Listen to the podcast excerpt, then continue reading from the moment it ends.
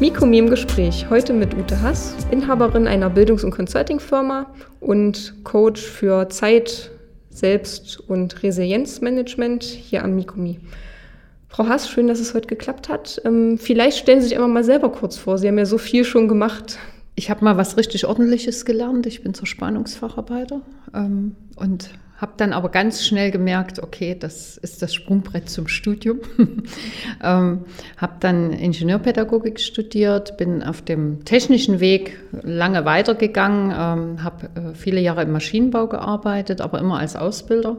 Habe dann in der EDV zehn Jahre Staub gewischt, sozusagen auch wieder nur, also nur im Bereich Weiterbildung ähm, und habe dann für mich entschieden, ähm, dass diese technische Richtung doch sehr ja, einseitig ist. Ne? Und äh, habe mir die Frage gestellt, wie kriegen es denn Pädagogen hin, ähm, Teilnehmer dazu zu bewegen, Dinge mitzunehmen, umzusetzen und ähnliches. Und äh, dann war ich in Liechtenstein und habe dort, mich dort mit Methoden beschäftigt, wie man Lernende oder Teilnehmer eben dazu bringt, äh, Dinge tatsächlich umzusetzen. Und daraus hat sich dann so ein ähm, ein Portfolio entwickelt, was für, für Trainer und Ausbilder und Pädagogen ähm, relevant ist.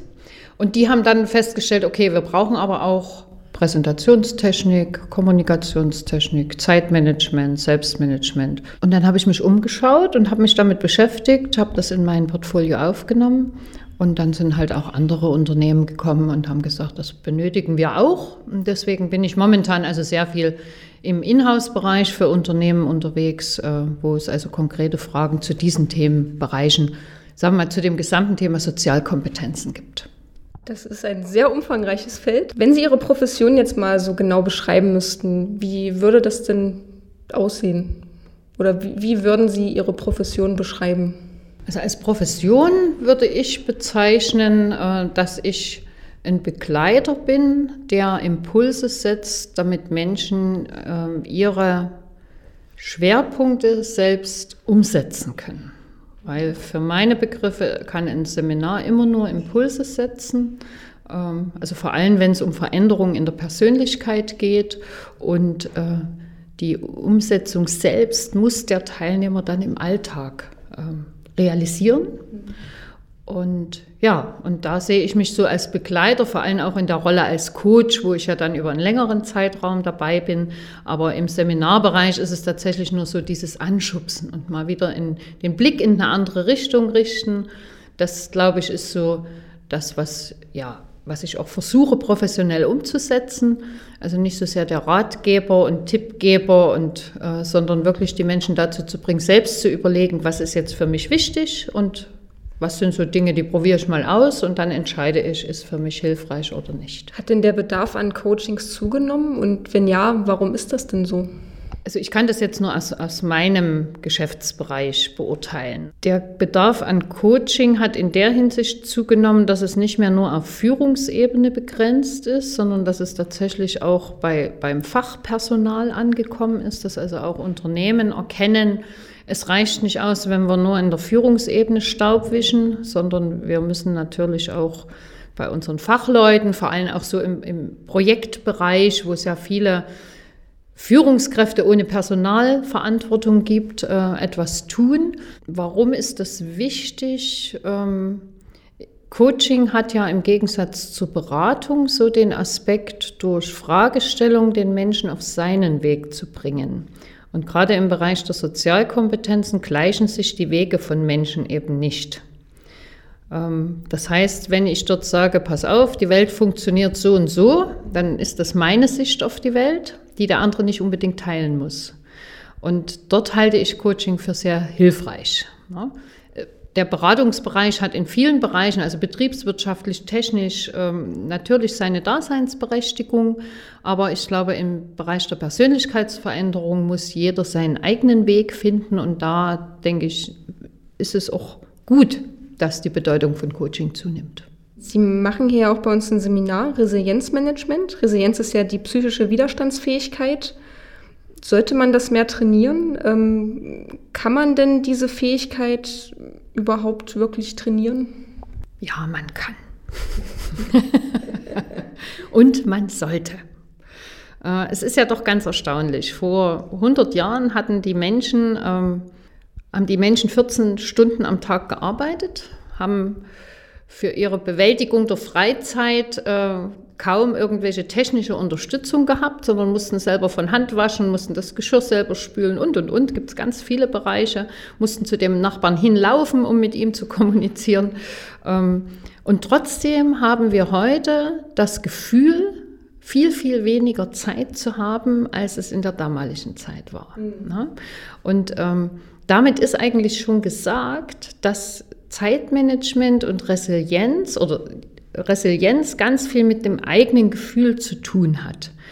Ähm, das heißt, ich muss über den Prozess des Selbstmanagements tatsächlich äh, Resilienz mir erarbeiten. Und es gibt Menschen, die davon ja, viel in die Wiege gelegt bekommen haben. Denen fällt es leichter. Das heißt aber nicht, dass die anderen sich nicht damit beschäftigen können und sich auch in, auf bestimmten Gebieten stärken können. Und wir kennen schon viele Bereiche, in denen Resilienz tatsächlich gestärkt wird. Also zum Beispiel sich äh, ja, mit, mit netten Menschen zu umgeben, äh, gute Gespräche zu führen, im körperlichen Bereich Ausgleich zu finden. Also es ist ja nicht so, dass wir äh, jetzt auf ein Gebiet gestoßen sind, wo wir sagen, oh, das haben wir ja noch nie gehört, ne? sondern es geht einfach darum, sich das wieder ins Bewusstsein zu rufen und es gehören noch ein paar Dinge dazu, aber da kann ich persönlich dran arbeiten und das ist wichtig.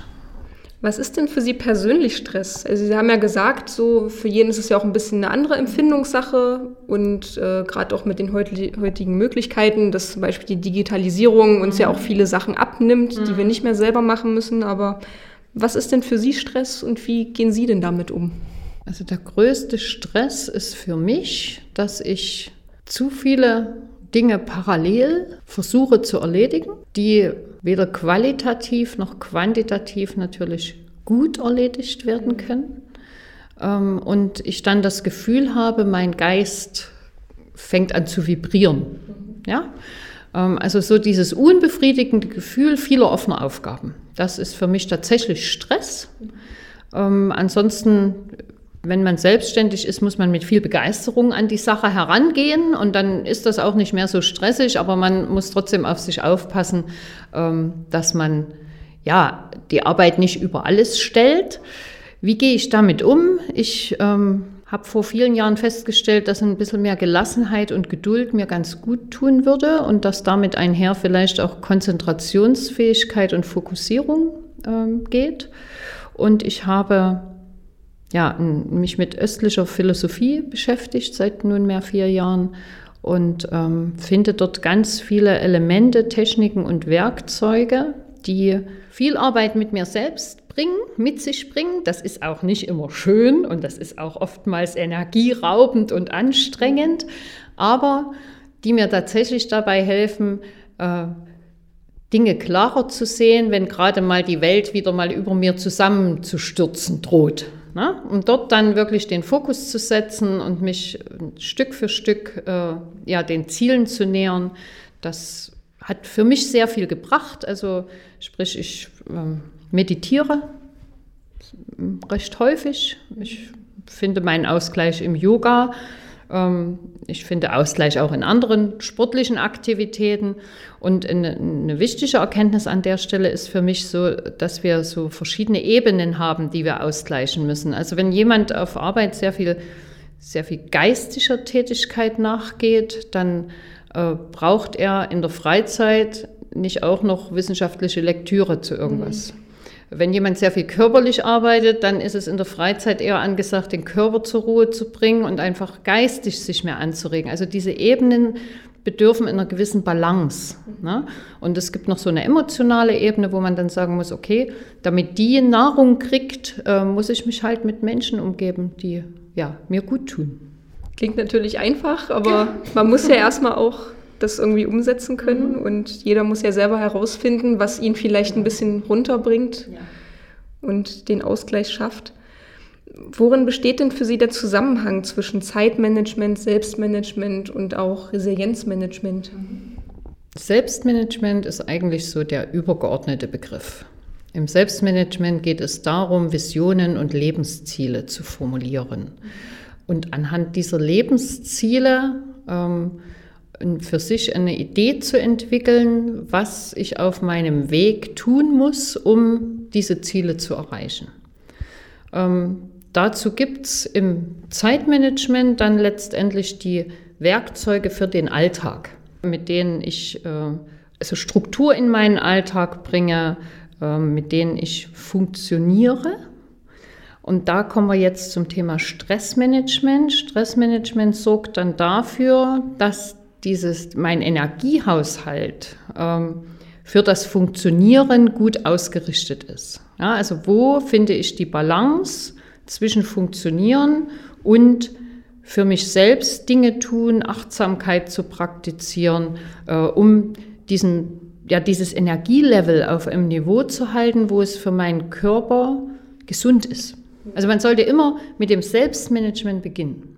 Ja? Und dann gucken, welche Werkzeuge habe ich, um dieses große Ziel am Ende zu erreichen. Und was bringt mich äh, auch wieder dazu, in mir selbst immer mal zu überprüfen, ist das noch mein Ziel? Weil das kann sich im Leben auch mal ändern. Fühle ich das noch? Bin ich da noch mit aller Kraft dabei? Ähm, und das ist dann so das Thema Resilienz, Stressmanagement. Wie gehe ich mit den Widrigkeiten des Alltages um? Ja, dann würde ich abschließend noch mal so einen Blick in die Zukunft wagen.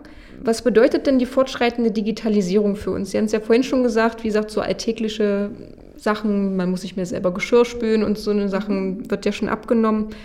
Was bedeutet denn die Digitalisierung für uns Menschen persönlich? Denken Sie, dass man dann in Zukunft eher mehr oder weniger Selbstmanagement, Stressmanagement, also Coachings dafür vielleicht benötigt? Ich denke, die Antwort auf die Frage liegt auf der Hand schon jetzt. Ähm, die Digitalisierung bringt Effizienz in unseren, in unseren Alltag, nicht nur in den Arbeitsalltag, auch in den Freizeitbereich.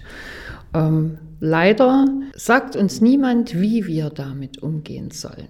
Ja, wir kriegen das Ding an die Hand äh, mit der Ansage, also ne, zehn Jahre EDV, klar, ist total hilfreich. Brauchst du alles nicht nochmal schreiben und wegradieren und hin und her. Ne? Geht alles ganz simpel, musst es aber erstmal lernen.